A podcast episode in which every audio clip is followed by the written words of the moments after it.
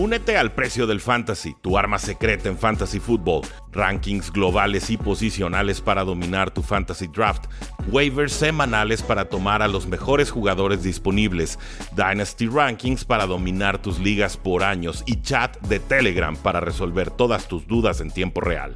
Visita stam.store diagonal precio NFL o da clic al link en este episodio para suscribirte.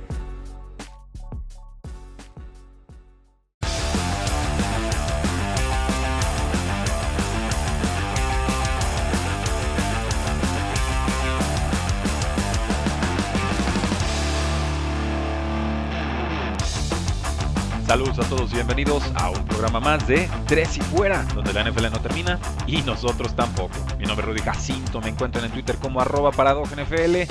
Estamos a una semana del Super Bowl 55 y está Oscar Huerta de Tres y Fuera Cardinals para ayudarnos a analizar qué rayos está sucediendo con la National Football League. ¿Por qué? Oscar, ¿cómo estás? ¿Por qué? Pues porque... ¿Por, por, qué? Llegó Tom Brady y llegó Kansas City. Ah, no, Está pasando no, es- exactamente lo mismo que todo el mundo Eh, esperaba eh, que eh, pasara. esa parte es fantástica, esa parte es Sí. normal, esa parte es razonable. No, no, no. Yo, yo quiero saber por qué eh, tienen secuestrados los medios en estos momentos con el tema de Sean Watson si tenemos un Super Bowl a la vista. Es lo que yo no, Pues, no termino de entender.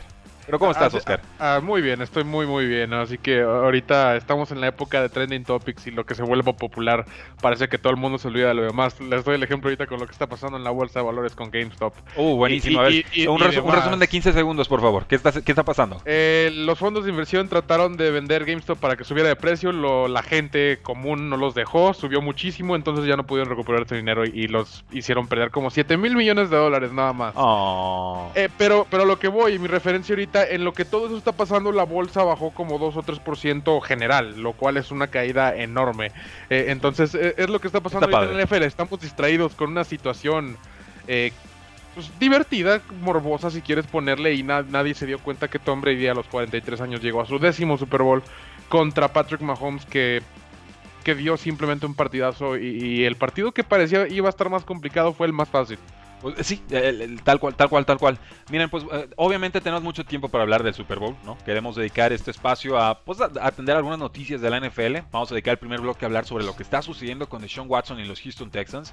eh, y también JJ Watt, que parece ha jugado su último partido con la franquicia. No me sorprende, pero el día de hoy trasciende la noticia. En el segundo bloque, si les parece, hablamos de Matthew Stafford, otro mariscal de campo histórico, 12 años con Detroit y apenas llegó una vez a postemporada y no la ganó. Entonces, una historia ahí agridulce, quizás la de Stafford con, con los Leones de Detroit. Hay muchísimos equipos interesados. Se dice que más de la mitad de los equipos de la NFL han llamado a Detroit para preguntar por el mariscal de campo que sí o sí saldrá de la franquicia este, este- pues esta temporada, este off-season. En el bloque número 3, Oscar, te pedí una tarea, te, te encargué Sí. una tarea. eh, cinco lecciones que nos deja la temporada NFL 2020. Yo no he visto tus lecciones, no sé qué enfoque le diste, no sé si son de la cancha, extra cancha o cómo están, pero en el bloque 3 las atendemos. Y en el bloque número 4 quisiera hablar sobre algunas apuestas y tendencias que nos está dando el Super Bowl 55. Todavía no entrándole de lleno al análisis de qué va a ser una ofensiva contra otra defensiva, qué tipo de formaciones usar, en qué momento mandar blitzes o cosas por el estilo, pero sí ver más o menos cómo se han desarrollado ciertas tendencias que por supuesto son de interés general para los aficionados y sobre todo para los Kansas City Chiefs y los Tampa Bay Buccaneers que ya están y se preparan para el Super Bowl 55. Pero primero, lo primero, Oscar. Deshaun Watson dice, no me importa a quién contratan de head coach. David Culley, alguien que ha trabajado con Andy Reid, alguien que ha trabajado con los Baltimore Ravens, 65 años, no lo tenía yo registrado en la terna. Cuando salió el nombre fue la primera vez que lo escuché. Eh, El, el currículum no me desagrada, me parece que ha estado en, en programas, ¿no? en franquicias importantes. Seguramente habrá aprendido algo.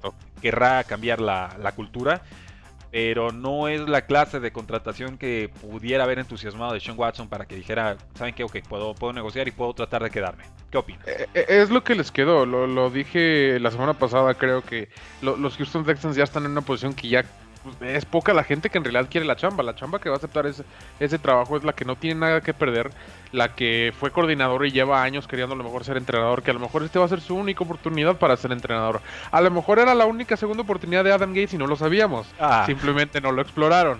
Pero definitivamente estaba en una situación así los Houston Texans, donde nadie quería estar ahí. Era la peor chamba del. del e, Exactamente, del el la de Filadelfia. Del off-season. Ah. Eh, yo le voy más a la de Filadelfia. Eh, sí, estoy de acuerdo. Pero eran esas dos las que iban a ser los últimos en encontrar ahí una respuesta.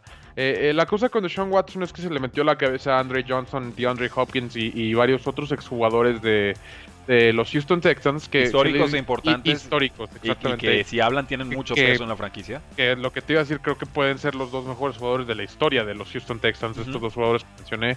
Eh, incluyendo por ahí un corredor no me acuerdo ahorita cómo se llama. Eh, Aaron Foster.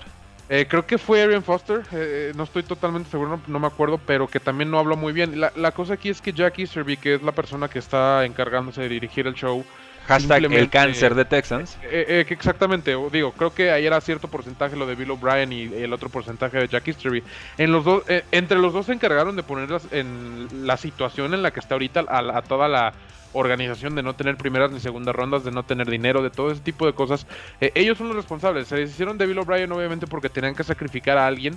y Jack Easterby está queriendo arreglar las cosas pero ya es muy tarde, creo yo. Después de, todo lo que le dijeron a Deshaun Watson, después de que le demostraste a Deshaun Watson a lo largo de los últimos tres años cómo estabas manejando el equipo, te acabaste su paciencia, en pocas palabras. A lo mejor estaba, como él dice, en un 2 en este offseason, pero lamentablemente el hecho de que te hayas deshecho de DeAndre Hopkins, de cómo trataste a Andre Johnson en su momento, eh, hicieron que se metieran, hicieron que se convirtiera ese 2 en un 10, como él dice. Sí, sí, que, que reventara, digamos, su nivel de, intolerancia a la franquicia. Ahora, me, parece que Sean Watson también eh, hasta cierto punto juega sucio. Digo, yo, yo desde que estoy en radio en 2014, eh, siempre he sido muy pro jugadores, ¿no? Porque eh, mi postura es, bueno, las franquicias tienen mucho dinero, mucho marketing, ellos son dueños, ellos controlan. Las franquicias no necesitan que les estemos echando porras o que les estemos vendiendo sus discursos o su propaganda muchas veces, ¿no? El jugador quizás sí, el jugador queda un tanto más desprotegido de repente cuando es toda la franquicia, toda la NFL contra un jugador. Pero aquí me parece injusto de Sean Watson que firmara un contrato muy oneroso, muy fuerte, que va a ser más alto y más caro y más... más... Esa es la víctima. Sí, sí, que, el mismo Patrick Mahomes, que fue ese contrato de 10 años y 500 millones de dólares, eh, va a estar cobrando como 40 millones de dólares por año de Sean Watson. Lo firmó el año pasado, todavía no entraba de, lleno en vigencia ese contrato, apenas esta temporada sería cuando, cuando se sentiría el impacto.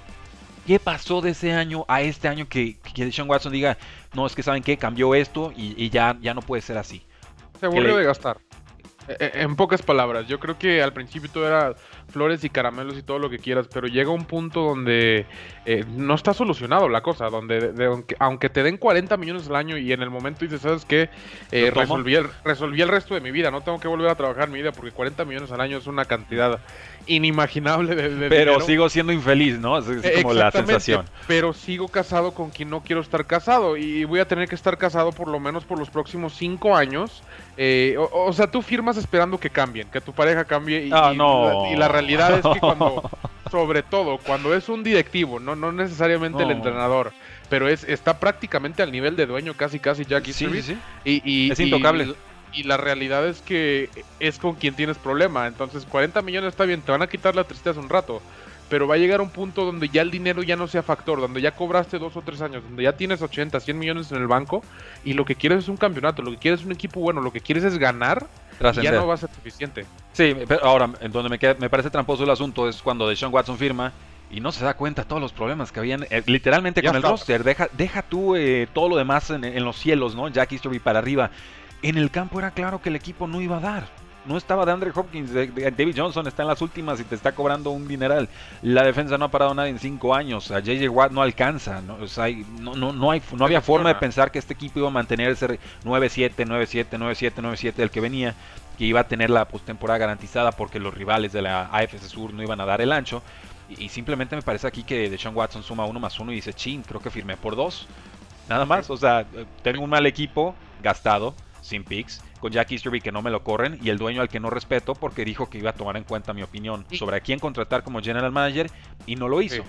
Y, encima de todo eso te metes en el problema que Houston se metió en el problema. Por darle 40 millones al mismo Sean Watson, no tienes para pagarle a nadie más. Entonces eso se convierte en un círculo vicioso que pasó, ha pasado en muchísimos equipos eh, donde le dan muchísimo dinero al coreback y, y no tienen o una buena administración o simplemente no tienen dinero para, mejorar el equipo al coreback. Lo vimos con Flaco y los Ravens en su momento. lo hemos visto con muchos equipos que no tienen la capacidad de estarse renovando constantemente a través de draft, a través de gente joven, que, que vas a sufrir. Y, y, tu coreback al mismo tiempo va a sufrir a raíz de eso por él haber cobrado mucho. Entonces eh, se convierte en un círculo vicioso que si no lo tienes bien organizado, vas a fracasar durante mucho tiempo, durante toda tu carrera, como el claro ejemplo de ahorita Matt Stafford en Detroit. Te soy muy sincero, ¿eh? yo creo que firmó de Sean Watson y ya estaba pensando en salirse el año siguiente. ¿eh? Porque el despido, de Bill, el despido de Bill O'Brien a mí no me alcanza como excusa para decir, ah, no, me corriste a Bill O'Brien, entonces ya me voy de la franquicia. O sea, no, no, no, claro. no, iba por ahí. Mantuviste a, a Esterby, entonces ya me voy de la franquicia pues ya estaba ahí. O sea, a, eso le firmaste, a eso le entraste, ¿no? Entonces, esa es la parte donde me cuesta mucho defender al jugador. Que me parece la... no, no, es el más culpable. Agarró la excusa más pequeña posible sí. y, y, directa que fue lo de. Lo del dueño. Eh, no creo en el dueño. dueño. Exact exactamente. Ahora, no creo en el dueño. Va. No, lo ¿Y, de, y perdón, no, no, no. Lo, lo, de no tomarme en cuenta para el entrenador. Ah, sí, el general de ahí, ahí empezó todo agarró la excusa más, más, pequeña posible para hacer esto enorme. Y, enorme Así lo veo sí. yo. No, no, y tiene un grupo de, de agentes y representantes muy fuertes. ¿eh? Y son los únicos que están filtrando noticias en estos momentos. Houston, Sí, Texas, claro, apenas el día de ayer salió Nick Serio a decir, a ver, Deshaun Watson no está en venta. ¿no? O sea, háganle como quieran. No he hablado con Deshaun Watson, voy a hablar con él. No nos interesa vender a Deshaun Watson. Y esa es la postura correcta, porque estás hablando de un Claro. mariscal de campo de 25 años que le quitaste su receptor número uno y aún así tuvo la mejor temporada de su carrera.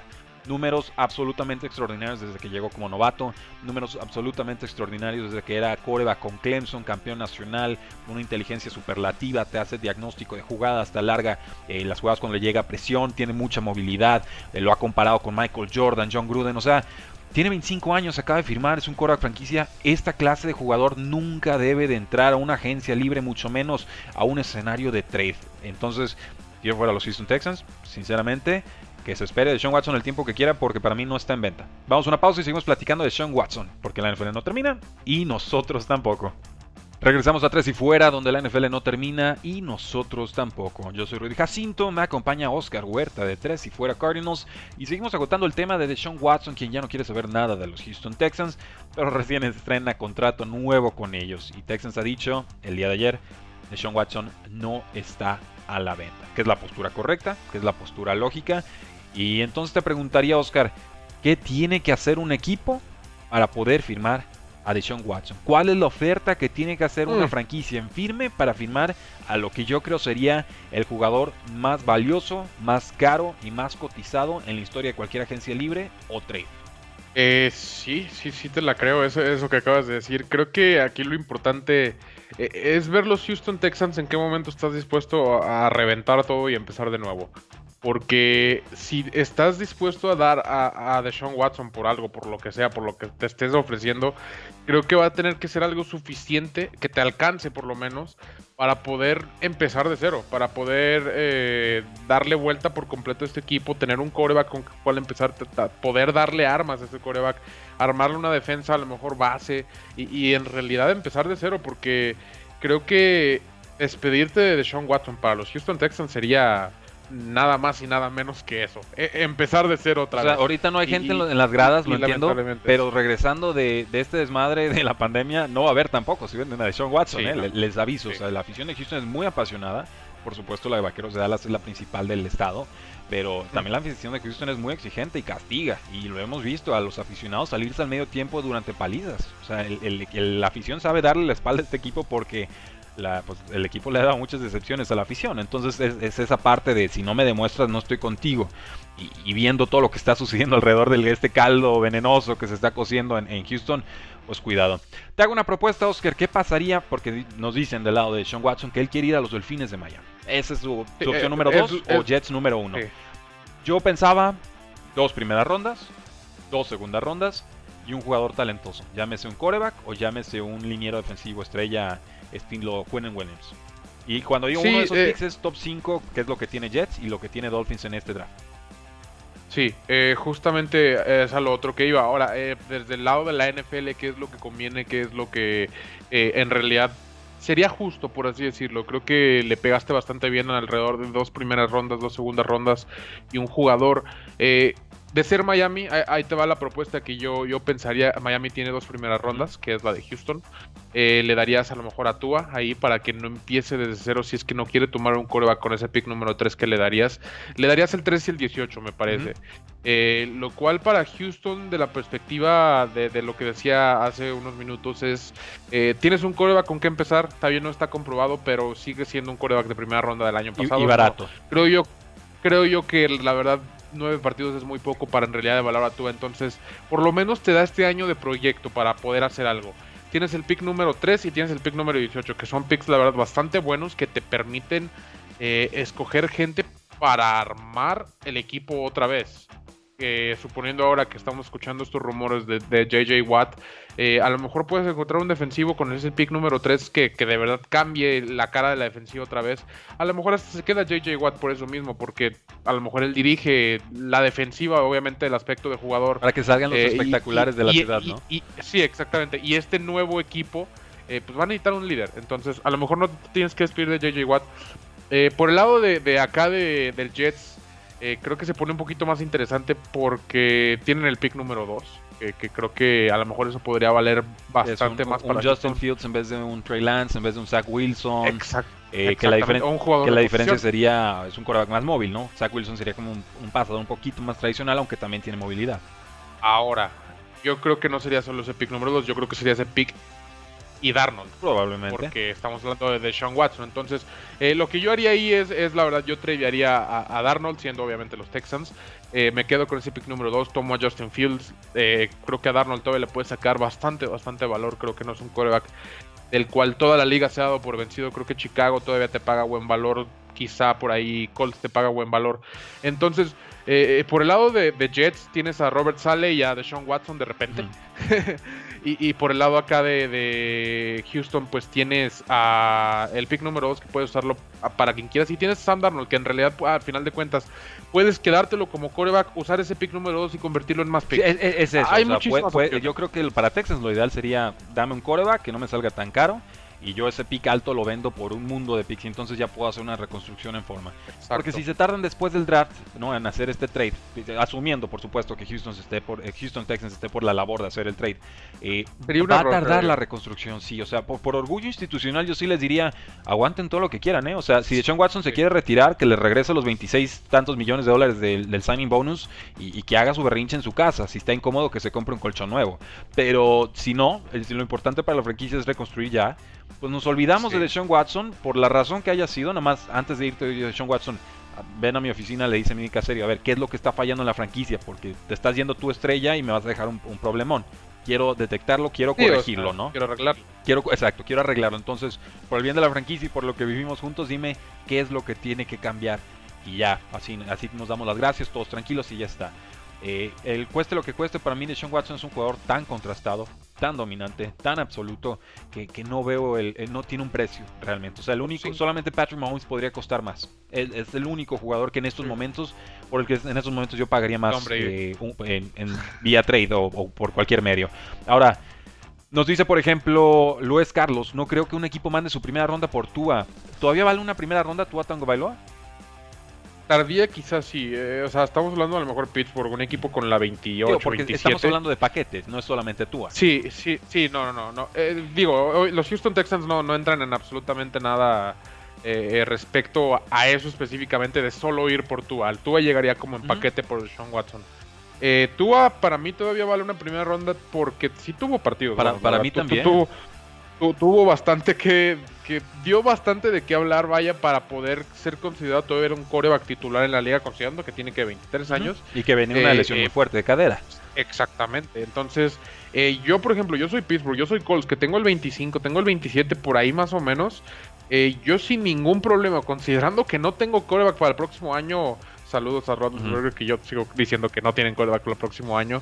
Ya se retiró, todavía no lo sabe la comparación eh, en el valor que te puede dar ese pick número 27 a un jugador de posición que posiblemente sea de desarrollo ya, porque ya estamos hablando de muy muy tarde en la primera ronda, a, tu posible coreback futuro, yo de verdad tomo el posible coreback futuro el día que, día que quieras. Si habláramos así, si, si tú a Tango Bailo hubiera jugado en colegial y estuviera saliendo al draft este año, Ah, ah, no, no se me confundan, ¿eh? Tú vas a ser el quarterback número 2 tomado en este draft. Adelante de Justin Fields, adelante de Zach Wilson, adelante de Sí, Trey puede Lance. ser. Yo, yo- yo no tengo ninguna duda. Solamente a Trevor Lawrence sería el que no tocaría. Pero como prospecto, yo sí creo que Tua Tango Bailoa sería todavía el número 2 de esta clase. Todavía tengo que estudiar más a fondo la clase, pero de lo que he visto, esa es mi postura. O sea, yo, yo sigo creyendo en el jugador.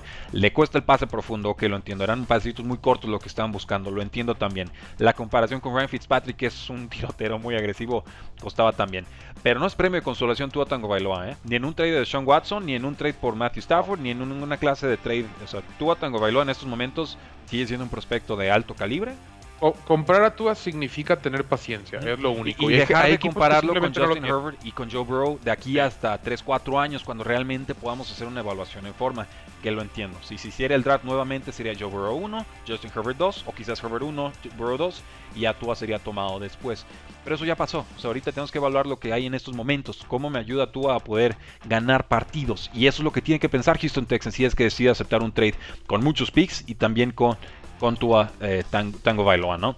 Me parecería muy pronto para que los delfines se rindieran con Tua, pero si Sean Watson está en la mesa y ese es el precio, yo sinceramente lo hago. Muy buena pregunta, por cierto, ¿eh?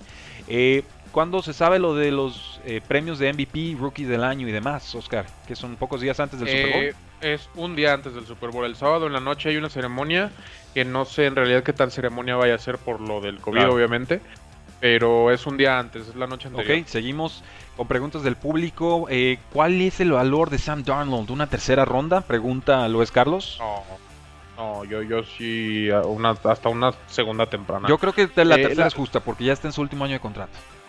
La, la cosa aquí es que, de- digo, sufre obviamente un poquito de comparación con Josh Rosen y cómo se deshicieron de él por una segunda tardía después de un año.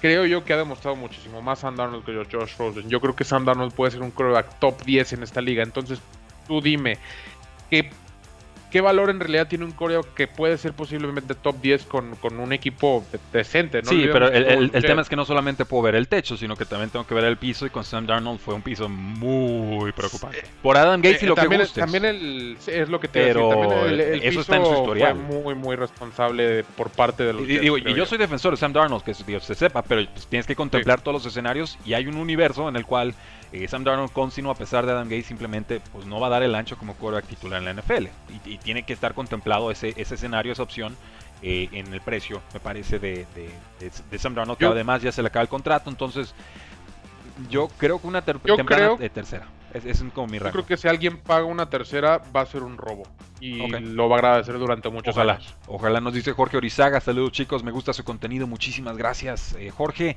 José Francisco, Tomás Cabellud, buenas tardes, buenas tardes, llegué tarde. Bueno, aquí todavía son días, pero bienvenido. Sí. Eh, José Francisco pregunta también, ¿los jugadores cobran más si se clasifican para playoffs? ¿Eso afecta el cap? Sí y Bonos. no. Eh, por No afecta el cap. eh, No afecta el cap, el cap es el cap, se les paga tal cual, pero sí hay bonos por llegar a, a postemporada, que sinceramente, salvo que seas un contrato muy bajito, así como en la clase baja del, O de del roster, incentivos. incentivos y demás, eh, no, no afecta tanto. Muchas veces esos bonos también se reparten con gente de utilería, ¿no? baloneros y toda esa clase de, de- de funciones.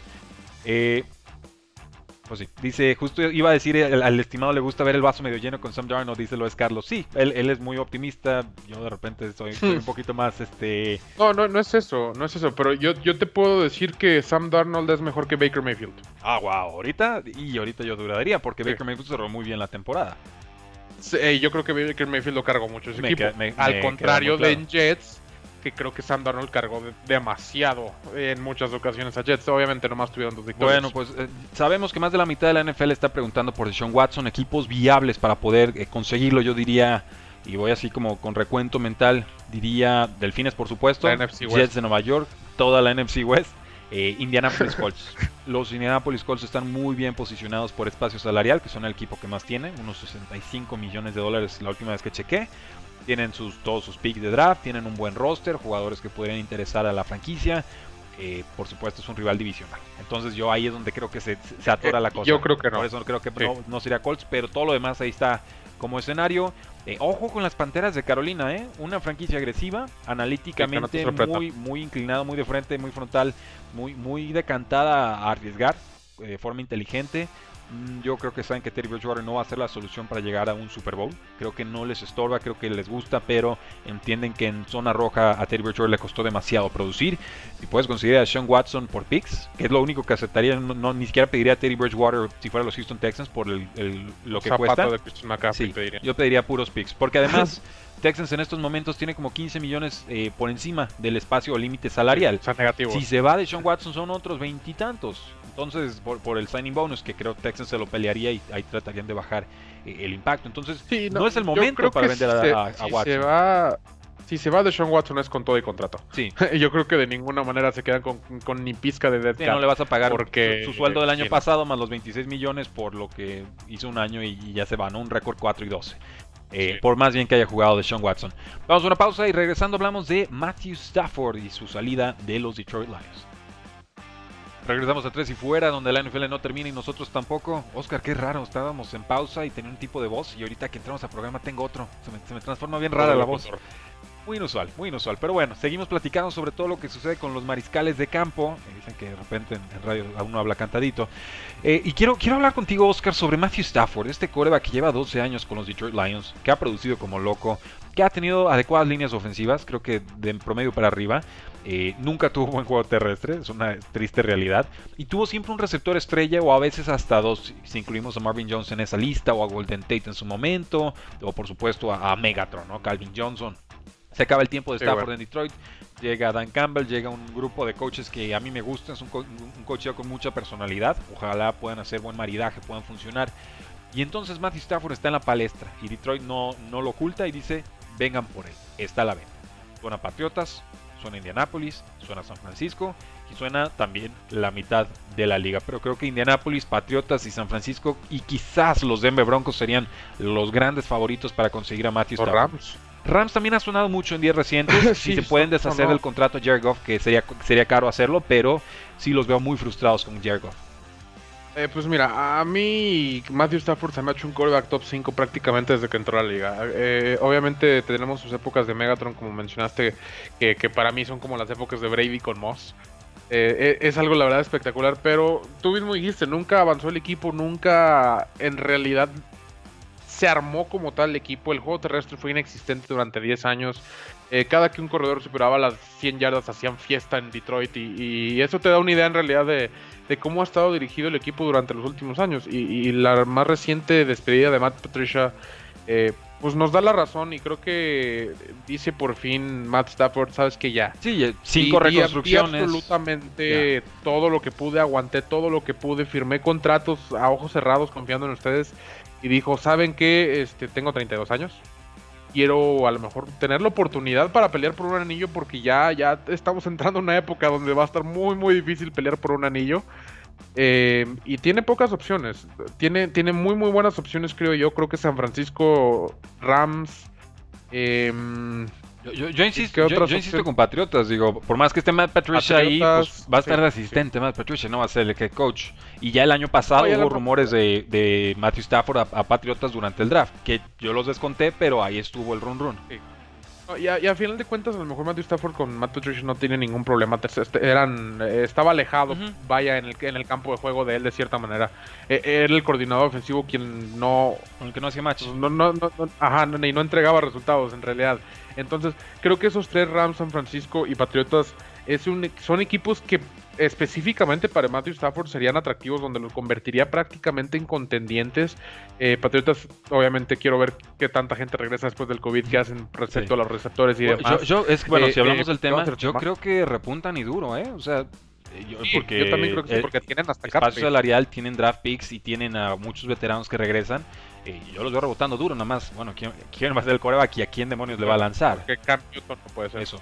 Eh, y exactamente, eso, eso justamente que eso que dije. Entonces, si tú pones allá a Matthew Stafford, tú te gastas a lo mejor tu primera ronda en un, en un Devonta Smith por ahí, casualmente, que Ups. te caiga a tu, a, tu, a tu número 15, que es muy, muy probable, que es muy, muy posible.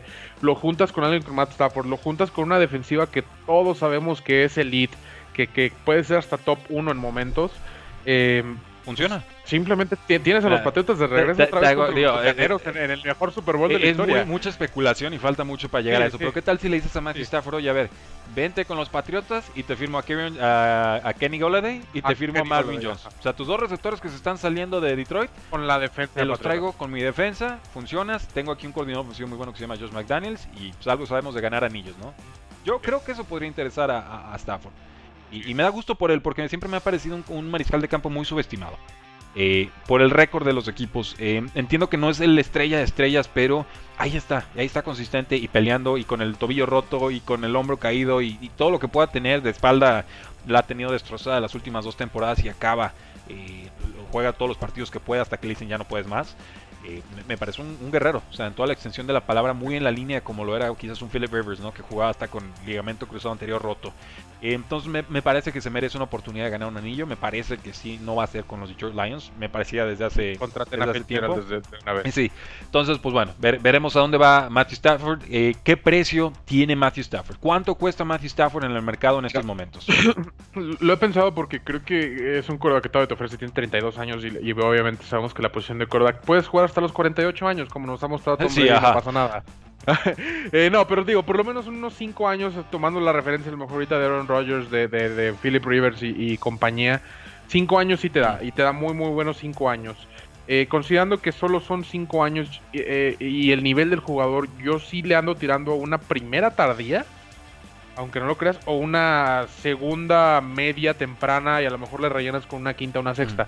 Eh, viendo exactamente la situación de los Patriotas, por ejemplo, que tendrían de, creo que en segunda ronda la 44, si no me equivoco. Eh, se me hace perfectamente entendible. Sí, Dan, es así. Nada más que creo que hay tantos equipos peleando que, yo siento que sí va a costar una primera ronda. Sí va a ser subasta. Matthew Stafford, un paquete equivalente a una eh, primera ronda. Oscar, tú tienes unas lecciones para todos nosotros, ¿no? Cinco lecciones o moralejas quizás que nos dejó la temporada NFL 2020 tan complicada. Échanos la primera y vamos discutiéndola rápido, entonces unos, unos 4 o 5 minutitos para, para ver qué eh, aprendimos. Vamos empezando desde el principio de la temporada, algo que todos dijimos que dijimos, pues ¿para qué? Preseason, pretemporada.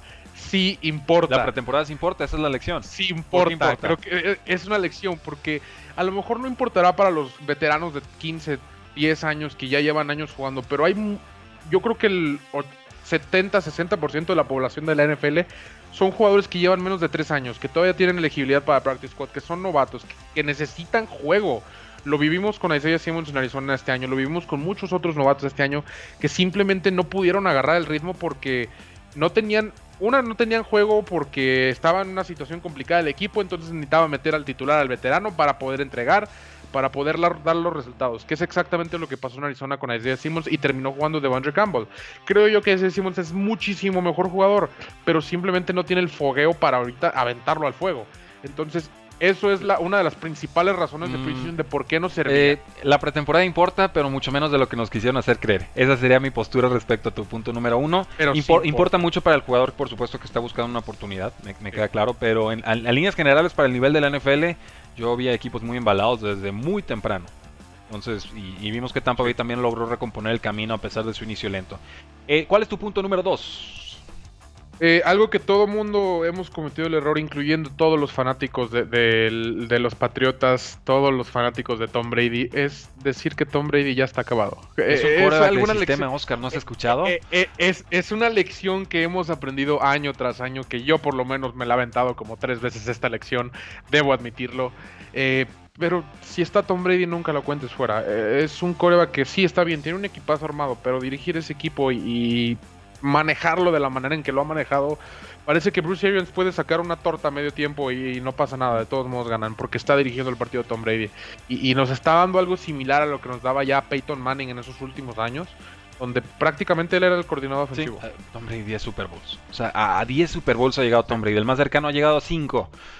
No, y a los 43 años, es lo impresionante. tres décadas distintas, no, no, no, hay parangón para lo que está haciendo Tom Brady. O sea, si, lo odian ya, en verdad es que les cae muy, muy mal, porque por nivel de juego, lo que sea, ya ni, ya ni el tema de, ah, es que las trampas, o sea, no, no, no hay forma. No, no, o sea, 43 años, pases perfectos, está bien. Tuvo un partido medio malo por las tres intercepciones, sí, claro. pero la primera mitad de ese partido fue totalmente dominante. Con eso alcanzó. Eh, tu punto número 3, Oscar. Eh, Chiefs. Chiefs. Ah, literalmente es, es punto, número 3, los Chiefs los Chiefs son de verdad, creo que... ¿Y ¿Alguien lo, ¿alguien lo dudaba?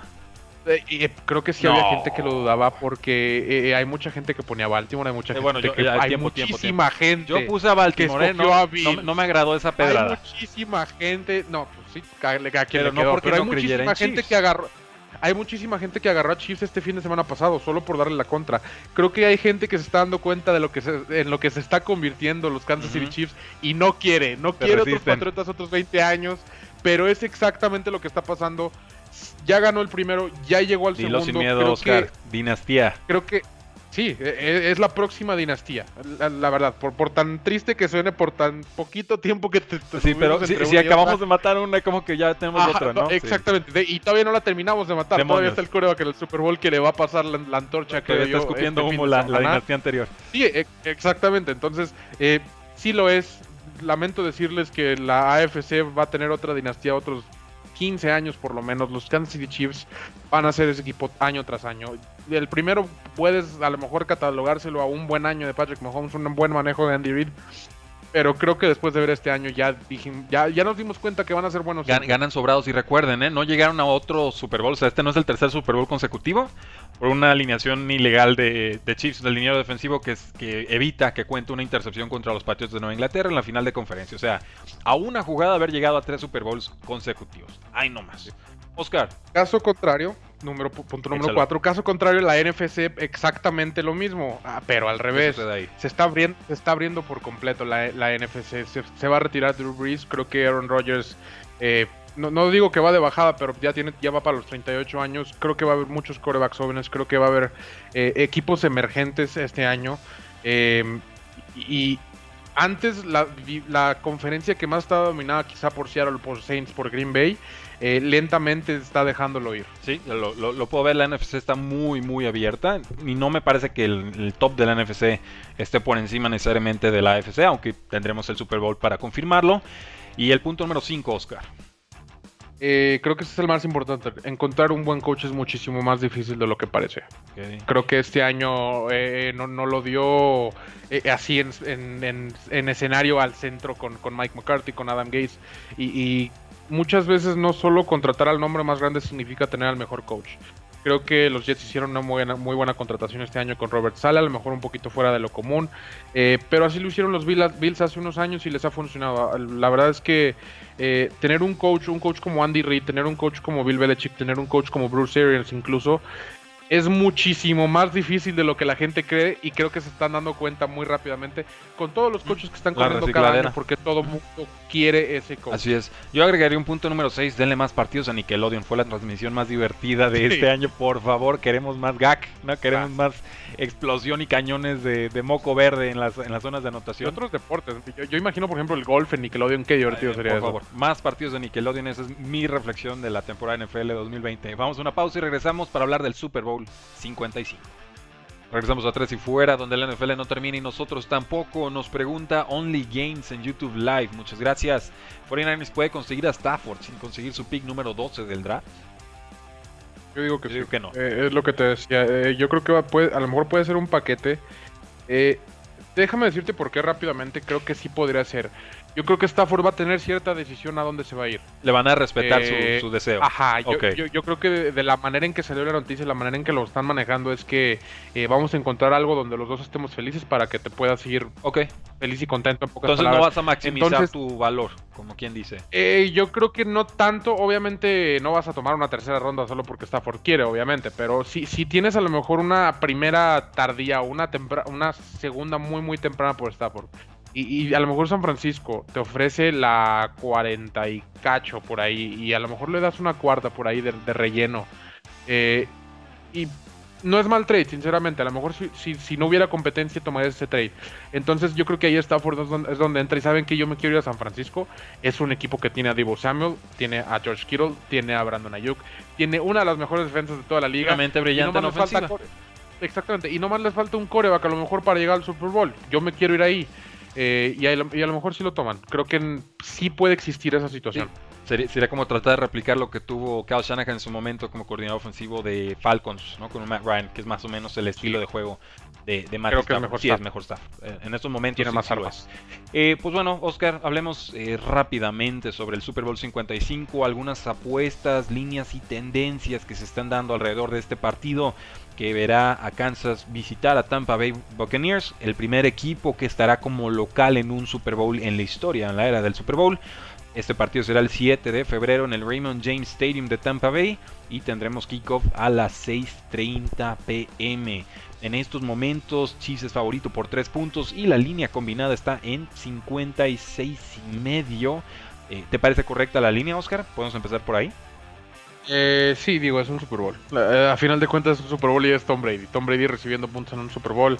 Eh, ¿Cuántas veces ha pasado? Creo Nunca. que ni Eh, bueno, una, un- sola una vez. vez ha pasado. Una vez contra los Rams, sí. menos 14 puntos Patriotas. Eh, bueno, eran más 14 para tomar a los Patriotas. Este fue un sorpresón, de hecho, ese es el primer Super Bowl que yo vi en, en mi vida. Eh, bien, bien eh, entendible, pues. Eh, pero sí, digo, Tom Brady se encuentra en una situación que creo que absolutamente nadie se esperaba. Creo que todos hablando de la posibilidad de que Tampa Bay fuera a estar en el Super Bowl, obviamente por la contratación de Tom Brady, por el equipo que le estaban armando, pero eh, no sé si te pasó a ti también, pero a mitad de temporada, cuando iban 7-5, que pierden ju- justamente contra los Kansas City Chiefs, poco a poco se fue yendo esa, eh, esa ese sentimiento de que eran el mejor, el mejor equipo de la NFC. Obviamente habían perdido dos partidos contra los Santos, lo cual ni siquiera te daba el mejor equipo de, de tu división. Se, se- se vengaron, evidentemente, y ahora están en el Super Bowl. Pero no es el favorito Ta- Tampa Bay, y, y en eso sí estoy de acuerdo. No, no sé en realidad la línea cuánto debería de ser. Bueno, yo te- te- mi Eh, siguiente pregunta es, ¿a dónde se va a mover la línea? ¿Se va a ampliar para Chiefs o se va a contraer para Tampa Bay? No sé, porque creo que estamos jugando con dos mundos de la NFL eh, sociales, va- valga la expresión, eh, respecto a los Tom Brady haters y a los no Tom Brady haters. Lo cual ya es algo muy, muy real en la NFL al parecer. Y, y el hecho de ser este partido contra Patrick Mahomes, creo que eh, los que odian a Tom Brady, valga la expresión, así que no, no quiero decir odian, pero hay gente Sí, que sí lo odian, no le sí cae bien. Tom Brady. Si lo odian. Eh, creo que va a decir, ¿sabes qué? Ahora es Patrick Mahomes, ahora ni de broma gana, vamos a apostarle a Kansas. Por el otro lado, creo que hay mucha gente que ama a Tom Brady, que cree mucho en Tom Brady y que al mismo tiempo va a decir, tiene 43 años, vamos apostándole a, a Tom Brady a que se aviente su séptimo Super Bowl y, y sea de una vez por todas. Se, vaya cabalgando hacia el horizonte, ¿no? Con Sí, un atardecer hermoso. A- Ahora, una pregunta para ti, ¿gana Tom Brady y se retira o no? No. A ver, señores, a ver, qué- Pierde, qué, se qué retira. bueno, A qué bueno. ¿Pierde? Ahora, ahora, ahora al revés, pierde. ¿Se retira No. o no? A ver, señores, Está bien. a Tom Brady lo van a retirar en camilla el día que no pueda ni caminar en el campo. Yo llevo desde hace 8 o 9 años pensando que a Tom Brady no lo va a retirar el padre tiempo sino un mal golpe. Lo siento, es la verdad. Creo que Tom Brady no sabe decir basta. Eh, me queda claro que por nivel no debería decir basta todavía. Pero Tom Brady come aparte. O sea, para cualquier otra persona relativamente normal, incluyendo muchos mariscales de campo de la NFL, gana Super Bowl a los 43 y te vas. Y gracias. Tom Brady no. Tom Brady dice, si puedo ver, seguir jugando, ¿por qué dejo de Llegas jugar? a playoffs a los 43 y te no, vas. no, te firman un contrato y sigues siendo titular a los 43 y te vas. O sea, Sí. Tom Brady eh, tiene otro chip. Y yo por eso lo respeto tanto y también me preocupo tanto por él. Es- esa es mi muy sincera y honesta, así sin filtro, opinión sobre cómo se, se va a retirar Tom Brady, ¿no? O sea, creo que todavía veríamos un año más de él, pase lo que pase, gane o, o- o pierda. Y, y él lo ha dicho, yo quiero jugar hasta los 45 años, ya está en los 43. Ahí, ahí, ahí va el, el Sí, asunto. será la próxima temporada con 44. Así es. Desde el 2002, Oscar, la, eh, desde la expansión de la NFL en el 2002, los primeros sembrados tienen un récord de dos victorias y siete derrotas eh, straight up y contra el spread cuando enfrentan un equipo que no es primer sembrado. O sea, a los primeros sembrados les va muy mal cuando se cruzan con equipos eh, no tan bien sembrados en el Super Bowl. Ese es, es el histórico. Eh, La, la maldición del superlíder. Creo Ujú. que eh, ha habido muchos equipos donde. Es que recientemente, normalmente, el, el 1, 2 y 3 de cada conferencia son muy, muy fuertes. Eh, creo que se convierte ya en una competencia muy, muy segura, ya llegando a esos top 6 equipos, 3 de cada lado, obviamente. Eh, cuando antes. Y, ah, llegaba un equipo, llegaba por ejemplo San Francisco, me acuerdo que me contaba mi papá en los 80s y 90s, llegabas eh, y en el Super Bowl dabas 21 puntos en las apuestas. Eh, entonces, pues, la superioridad de un equipo creo que era muy, muy, Muy grande eh, antes. en comparación ahora, entonces a lo mejor ahora por eso esa estadística, eh, los equipos 2, 3 y 4 llegan ahora muchísimo más pegados al equipo 1 que antes, en pocas palabras. Ahora, creo yo que estamos regresando un poquito más a, la superioridad del, del seed número 1, en este caso específicamente de Chiefs. Lo que vi contra los Bills fue fácil. Bueno, a ver, a ver tiempo fuera, a ver. Pero lo que hicieron los Bills fue jugar el press man, o sea, un hombre a hombre a, todos sus jugadores. se los, los queman en la primera defensiva y dicen, ay, no vamos a jugar zona. Y Patrick Mahomes empezó a reír porque ya tenía ganado el partido. A Patrick Mahomes no le juegas en zona, aunque te vaya mal una serie ofensiva o defensiva en, en hombre. Pero es demasiado. Creo, de todos modos que es demasiado. Creo que eh, simplemente Patrick Mahomes está en otro nivel diferente, totalmente diferente. No porque los demás equipos estén quedando atrás, pero simplemente porque eh, Patrick Mahomes está lanzando por atrás de la espalda sin ver y mientras trae una hamburguesa en la otra mano. Eh, ah, o sea, está haciendo cosas así. la línea de 57.5 puntos combinados es la marca más alta para la historia de un Super Bowl. Así fue como abrió este partido, aunque ya estamos en 56 y medio. Solo 11 Super Bowls han tenido más de 56 puntos combinados en anotación total en ese partido. Tres de esos Super Bowls tuvieron a Tom Brady. Creo que el más reciente fue contra las Águilas de Filadelfia que perdió. Ah, eh, tenemos por ejemplo a los Kansas City Chiefs que contra el spread han estado 8 y 10 este año. O sea, el 44% de efectividad si la apostaste a Kansas City con el castigo que te ponía la casa de Las Vegas. Tampa Bay tiene un récord 11 y 8, o sea, el 58% contra el spread esta temporada. Eh, ¿Qué te, puedo decir? Los Bucaneros han anotado 30 más puntos, un récord de franquicia que ha sido seis veces consecutivas. Dobletearon lo que habían logrado en 2003 y en 2012. Los Bucaneros también han anotado 24 más puntos en 10 partidos consecutivos, que también es un récord de franquicia. En los nueve partidos que ha perdido Patrick Mahomes bajo centro, los oponentes tuvieron que anotar un promedio de 36.2 puntos. Nada más. Así es, eh, eh, me quedé pensando un poquito en lo que dijiste que no ha cubierto en 8 en, va 8 10 en los partidos, pero la pero digo, regresando a lo que te decía que he dicho toda temporada, parece que Kansas está ganando cómodamente, que no nos está preocupándose mucho en realidad. Eh, los partidos que han importado en realidad que fueron estos últimos dos. A Cleveland no cubrió, pero iba ganando por, me parece, 15 puntos casi. Eh, antes de que a Cleveland al final entonces hubiera cubierto. Y en el pasado sí cubrieron. Entonces, eh, Kansas creo que es un equipo que controla los partidos. Que creo que está totalmente consciente de su situación, de su talento y de sus capacidades. Y que ya le ganó a Bucaneros en temporada regular. Y, juega con eso. Y aparte tienes eso, que, eh, no, no se supone que no debe afectar, pero ah. de todos modos, ¿Tú crees que no? de los jugadores de todo mundo claro que todo el mundo se acuerda de aquella semana donde perdiste contra los, contra los Kansas City Chiefs y, va a estar constantemente en tu mente. Fue, un punto de inflexión muy fuerte para los bucaneros. Y, Tony Romo lo dijo, ¿eh? No se asusten si estos, 7-5, creo. no se asusten eh, si estos dos equipos se encuentran en el Super Bowl. Y dicho y hecho. Entonces, esa le, ponemos palomita a Tony Romo. Eh, los bucaneros se enfrentaron a siete equipos que tenían un récord ganador esta temporada y ganaron los 7. Contra el spread estuvieron 4 y 3 en esos partidos y obviamente pues fue la mejor marca de toda la, NFL. Entonces, si le quieres ganar a Patrick Mahomes vas a tener que anotar por lo menos unos 36 puntos. Eso es más o menos lo que nos marca la tendencia. Si no me creen, pregúntenle a los San Francisco 49ers el año pasado. Tom Brady puede hacerlo. ¿Va a hacerlo? No lo sé. Eso tendremos que discutirlo y reflexionarlo el próximo tengo más análisis para la próxima semana más respecto a posiciones y jugadores específicos que, puedo, que creo que pueden resaltar. Eh, pero sí, Tom Brady definitivamente tiene la capacidad. Bueno, pues ahí lo tienen, damas y caballeros. Espero que hayan disfrutado el programa del día de hoy con todo lo que sucede alrededor de Sean Watson y Matthew Stafford y Jerry Goff y por supuesto lecciones que nos deja la temporada NFL 2020 y unas reflexiones iniciales de lo que creemos va a suceder en el Super Bowl 55. No olviden seguirnos en todas nuestras redes sociales, en Facebook, en Twitter, en Instagram y en YouTube y por supuesto seguir escuchando el 1340 de AM Frecuencia Deportiva porque la NFL no termina y nosotros tampoco. Tres y fuera.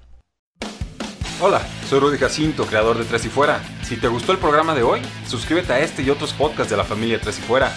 Tres y Fuera NFL, Tres y Fuera Fútbol, Tres y Fuera de tu equipo favorito y claro, el canal de Tres y Fuera YouTube con videos todos los días. Porque si tu equipo existe, Tres y Fuera lo cubre.